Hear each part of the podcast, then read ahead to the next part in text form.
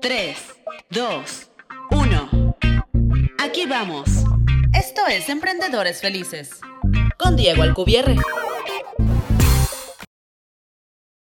¿Cuál crees tú que es el trabajo de un marketer? Generar ventas, ¿no? Crecer el negocio, ¿estás de acuerdo?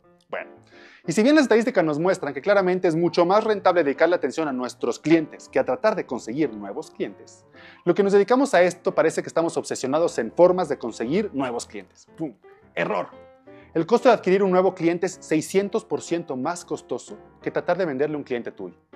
Y un cliente tuyo tiene 50% más de probabilidades de volverte a comprar que un prospecto nuevo que no te conoce. Ahora, regresando al título del episodio. ¿Por qué mi barbera es la mejor marketer del mundo? Súper fácil, porque me hace regresar. Porque he llegado a esperar hasta hora y media para que ella me atienda, cuando a 200 metros hay otro lugar donde también me puedo ir a cortar el pelo.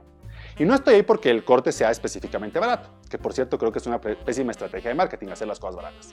Bueno, estoy ahí porque nunca había visto una persona poner tanta atención al detalle de cortarme el pelo.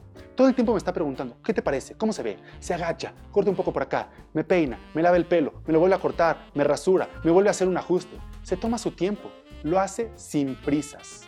Y cuando le dije, oye, Dulce, gracias por hacerlo también, por poner tanta atención al detalle de cortarme el pelo, ella me contestó, hey, es lo que todos deberían de hacer, ese es mi trabajo. ¡Wow! Espero que nunca me deje, he probado docenas de personas que me cortan el pelo.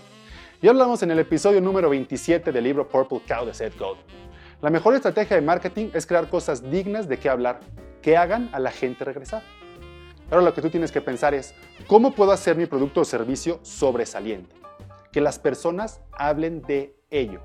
Y cuando lo logres responder e implementar, estarás en el camino al éxito. ¿Me platicas cómo te funciona?